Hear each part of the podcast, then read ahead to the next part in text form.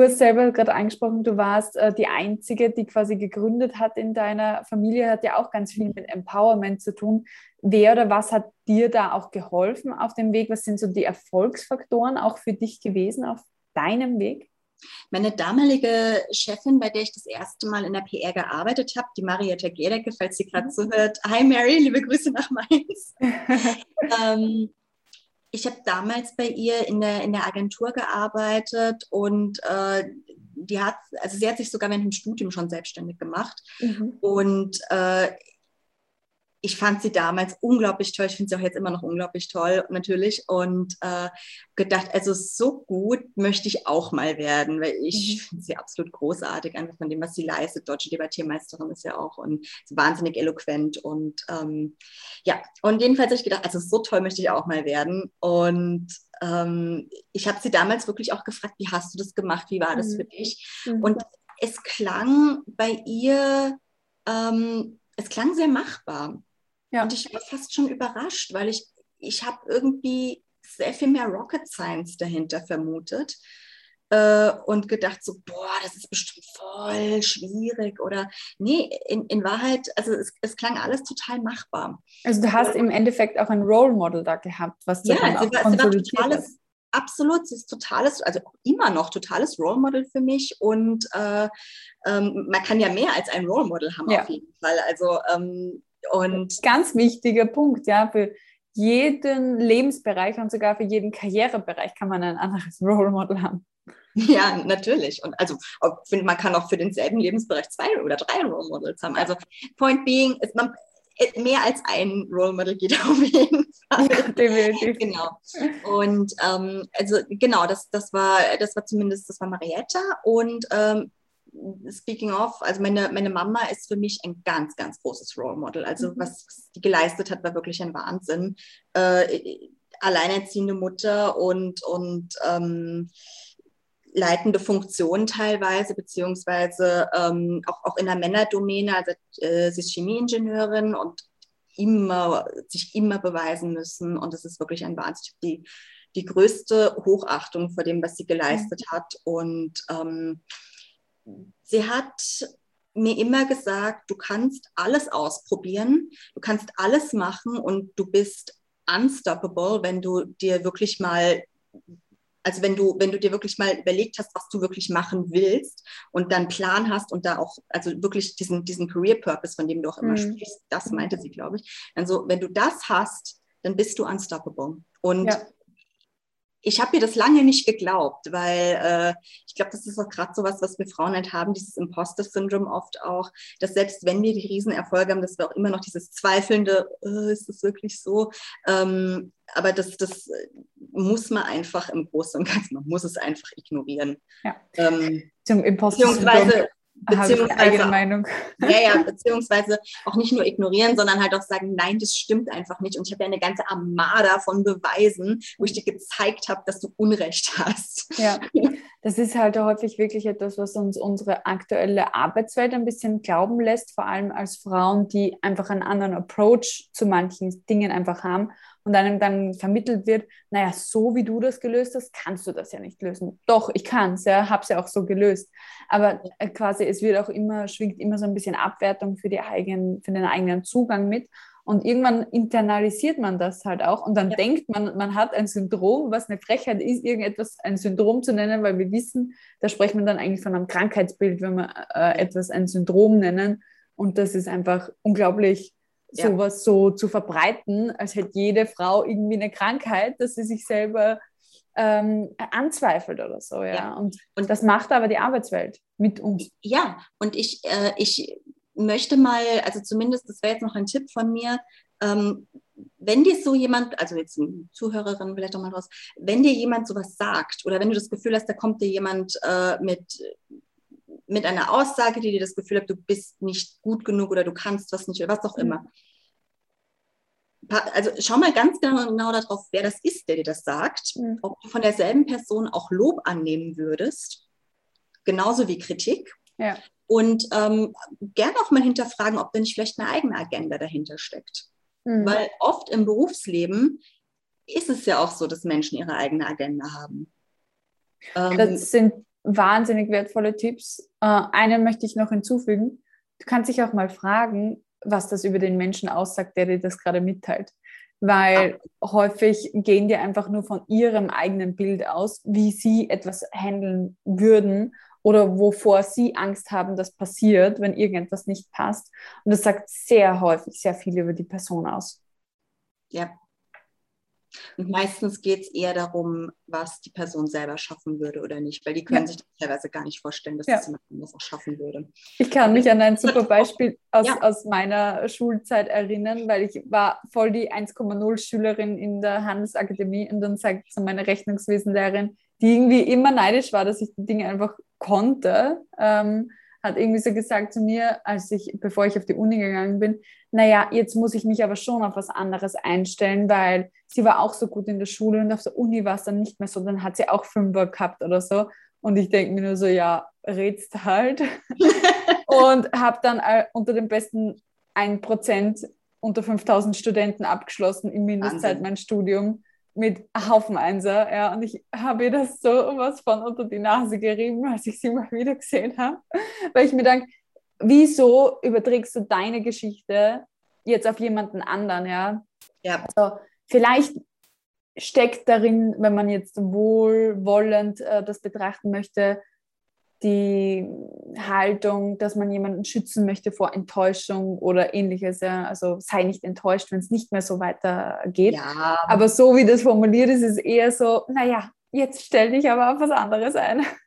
Also ich meine, natürlich der, die, die Schule versus die Uni ist ja schon halt ein, ein ähm, ist schon was anderes, definitiv. Aber nicht ähm, ja, aber man kann ja äh, den Menschen die eigene Erfahrung machen lassen, weil er sie ja. sowieso macht. Ja? Also es hat einfach nicht so viel Mehrwert, die Aussage. Und da kann sich jeder selber an die Nase nehmen. Manchmal verbreiten wir gut gemeinte Ratschläge in unserem Umfeld, die niemand äh, erbittet hat. Ja? Und das mhm. ist häufig einfach unangebracht. Das habe ich lernen dürfen in meiner Coaching-Ausbildung, dass Ratschläge manchmal auch Schläge sein können, ja, weil du dem anderen Menschen sagst, hey, ich weiß da was oder kann da was, was du nicht kannst. Ja. Und ich reib's dir richtig schön unter die Nase, dass du es auch ja siehst. Genau. Und wenn du es machst und du scheiterst, kann ich immer noch sagen, habe ich dir eh gesagt. Ganz wichtig. Ja. Das heißt, ja, wie gesagt, Perspektive. Ähm, immer auch überlegen, wer ist das, der oder die das sagt? Und gibt es mhm. da vielleicht eine Hidden Agenda? Vielleicht auch nicht. Ähm, auch, auch da natürlich kann man mal nachfragen oder so, aber ähm, ich habe irgendwann mal den Tipp bekommen, nimm keine Kritik an von Leuten, von denen du nicht auch Lob annehmen würdest. Mhm. Ich finde, das mhm. ist super, weil du musst dir nicht jeden Schuh anziehen.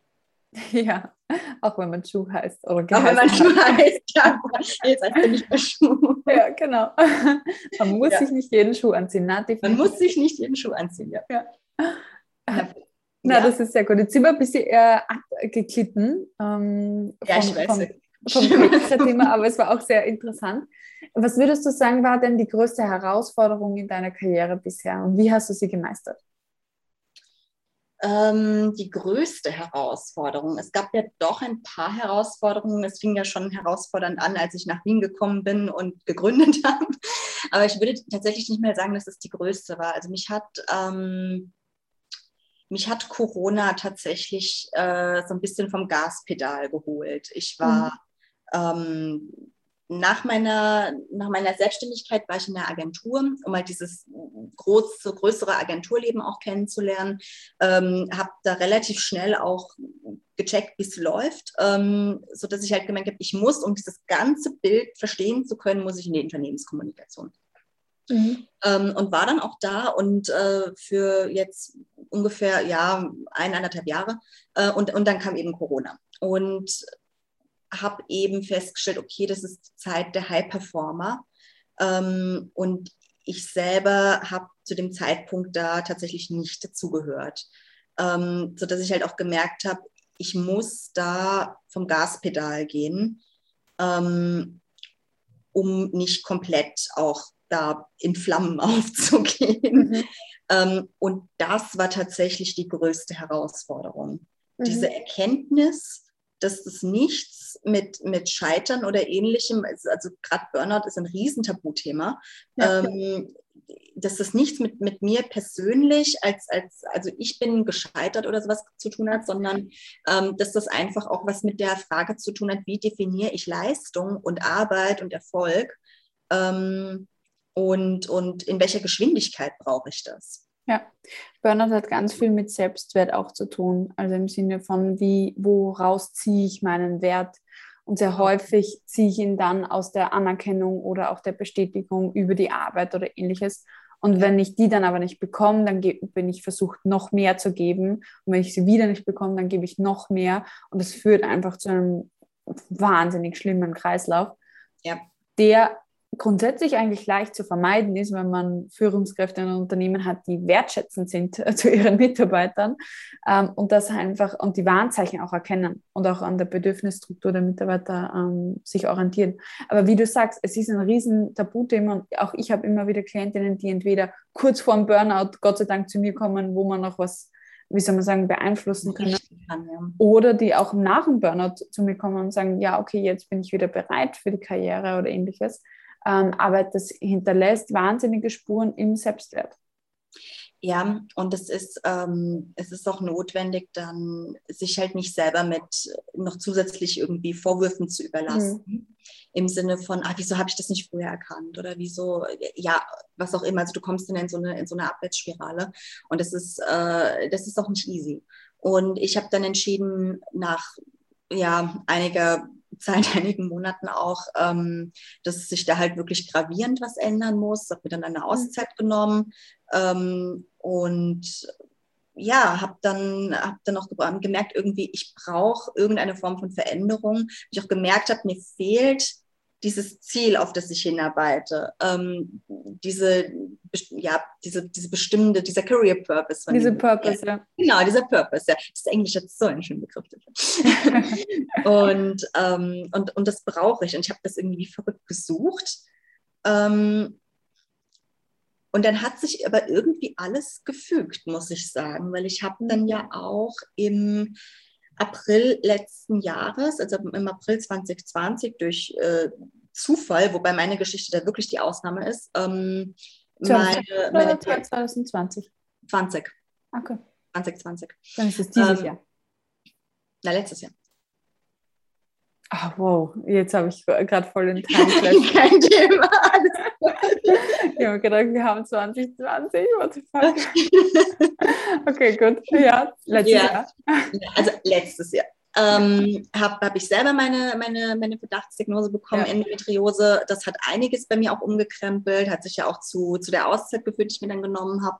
Mhm. Ähm, und habe eben dieses, dieses Filmprojekt dann auch in dieser Zeit gefunden, also ein paar Monate später. Und habe eben gemerkt, dass diese, diese Frage nach dem Purpose, dass ich äh, da oder zumindest in dieser Area die Antwort finde. Mhm. Weil ich eben auch. Das hat sich irgendwie angezogen. Stark, ja, es hat mich total angezogen. Und dann war ich natürlich auch wieder mit ganz vielen Narrativen konfrontiert, wie äh, boah, kann man denn überhaupt mit was, was man als Hobby gern so nebenbei irgendwie macht, kann man damit überhaupt Geld verdienen? Frauenkranke, boah, da steckt überhaupt nichts dahin oder so, das interessiert doch. Und so, mhm. weißt du, so diese, all diese, all diese Dinge, die, von denen du entweder glaubst, dass sie dir andere erzählen würden oder von denen du weißt, dass sie dir andere erzählen würden, ähm, die dich selber klein machen sollen. Ja. Und dann stellt sich aber raus, dass das im Grunde die größten Stärken sind, weil wir haben da ist so für dieses ganze Team, dieses ganze Filmteam, waren nur Frauen, die Endometriose haben. Und wir haben alle einen ganz, ganz großen Drive, weil wir wissen, wie wenig Awareness gibt, wir wissen, wie wenig Bewusstsein und, und, und Aufklärung und Wissen es auch unter Betroffenen gibt. Mhm. Wir einfach gemerkt haben, wie wichtig das ist, dass wir das machen. Und wir haben, äh, wir haben innerhalb von boah, das ist eine gute Frage, ich glaube anderthalb Monaten oder zwei Monaten haben wir äh, eine Crowdfunding-Kampagne halt ähm, auf die Beine gestellt und, und aufgezogen. Die lief dann fünf Wochen und es sind 27.205 äh, Euro. genau. genau. ja, ähm, eingespielt worden, wo ich halt gemerkt habe, also ja, da steckt Geld was dahinter. Da mhm. steckt auch was dahinter. Mhm. Zuschriften, die wir bekommen haben, da steckt was dahinter. Der Film ist jetzt seit dem 3. September auf Vimeo on Demand, kann man ihn runterladen. Also äh, nicht die Regel an der Stelle? Ja, genau. Ähm, genau, bei Vimeo on Demand äh, slash nicht die Regel. Genau. Ja. kann man ihn äh, nicht, nicht runterladen, zwar falsch, kann man ihn streamen, mhm. online streamen, äh, für 14,90 Euro. Und wir haben, wir haben so viel positives Feedback einfach bekommen. Also ich hätte das nicht gedacht. Ich mhm. hätte echt gedacht, da gibt es irgendwie noch Leute, die sagen dann so, hier, da hätte ich mehr gehabt gern oder da hätte ich gern irgendwie, aber nee, durchweg super.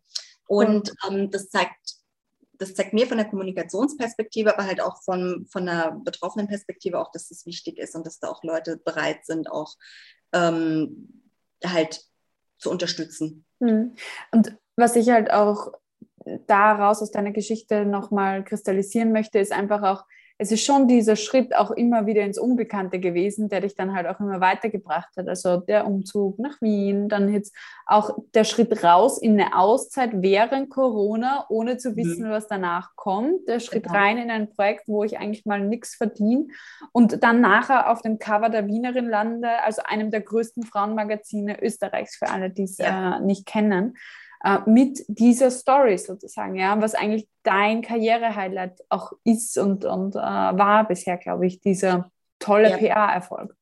Also absolut, wir haben mit, mit nicht die Regel, äh, also ich meine, dieses Projekt, das ist wirklich, wirklich großartig. Ich bin so wahnsinnig stolz, da ein, ein Teil davon zu sein. Ich bin wahnsinnig stolz auf das Team und auf die Rania Schauenstein, dass sie 2019 äh, einfach auch gesagt habe, ich mache das jetzt. Mhm. Ähm, ich mache jetzt einen Dokumentarfilm, weil es gibt einfach nichts in dem Bereich.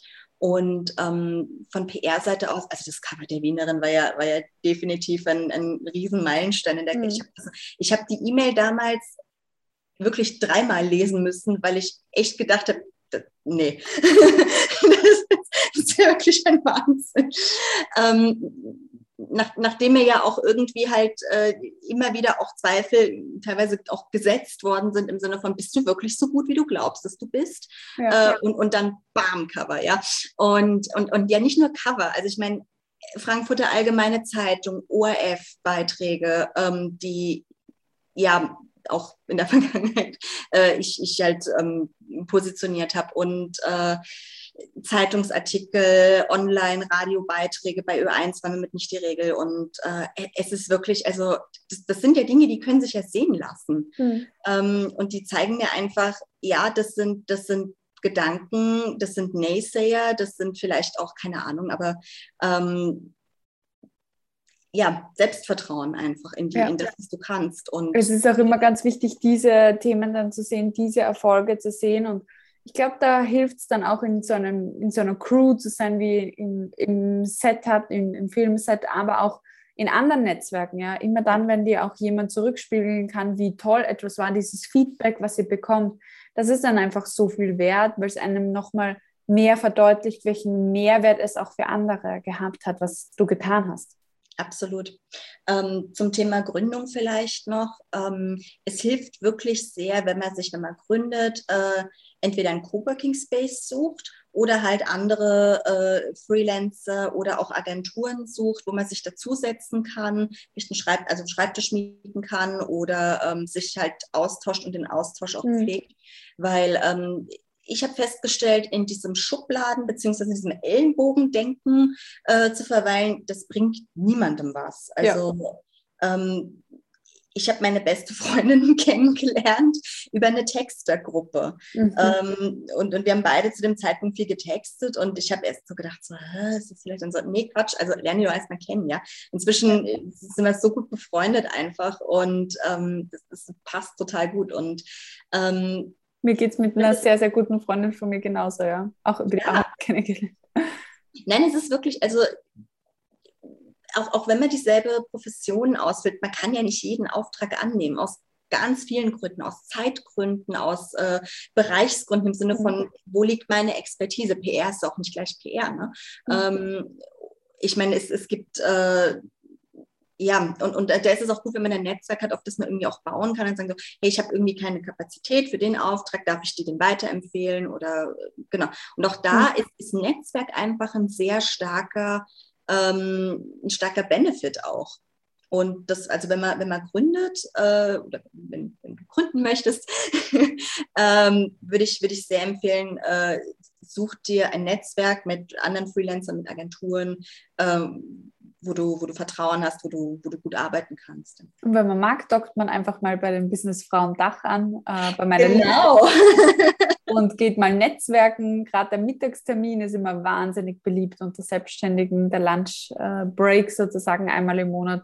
Und da kann man einfach mal kostenlos dabei sein und in den Austausch gehen. Weil wie du sagst, mir jetzt auch gerade in meinem ersten Jahr in der Gründung so geholfen, dass ich mit so vielen anderen Female Founders einfach auch zusammen war und wo man einfach ein Backup gehabt hat, eine Safety Zone, wie ich auch immer gern sage, wo man einfach auch mal teilen darf, wie man sich gerade fühlt, dass irgendetwas schief gelaufen ist und wie man da am besten wieder rauskommt, ja, und dass ja. man da füreinander da ist.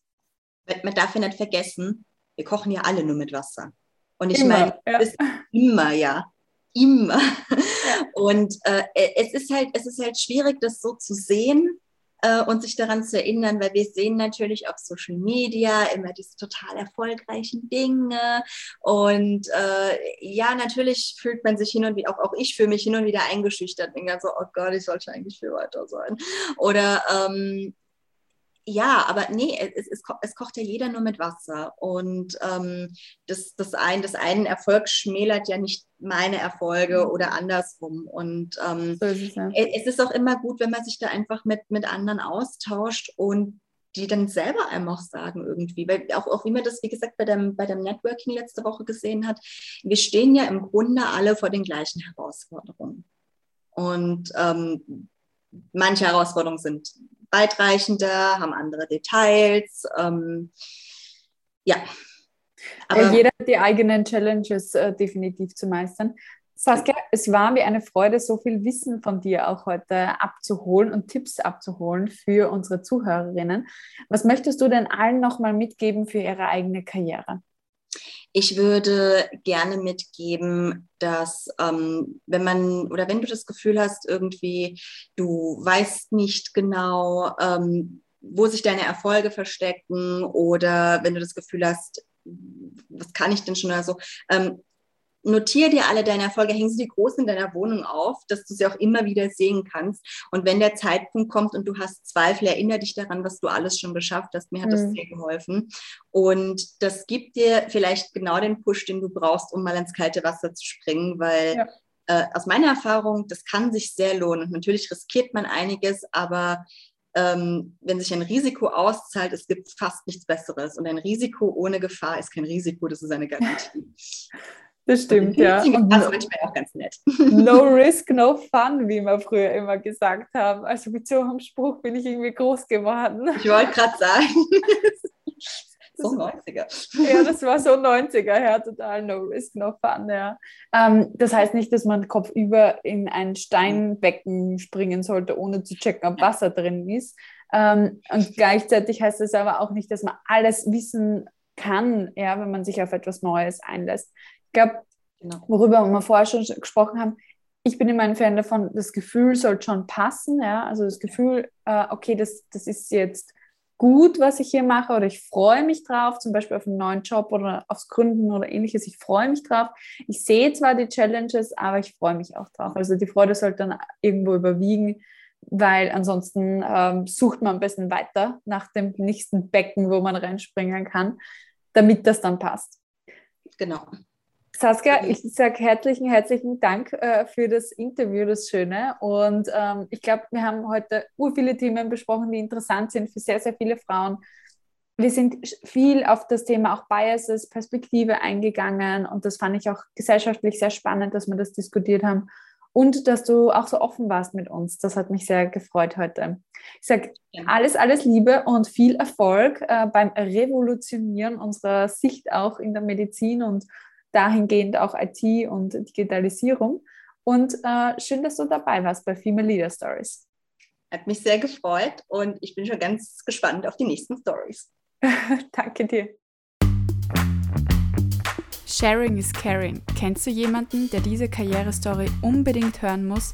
Dann teile jetzt gleich den Female Leader Stories Podcast mit ihr oder ihm.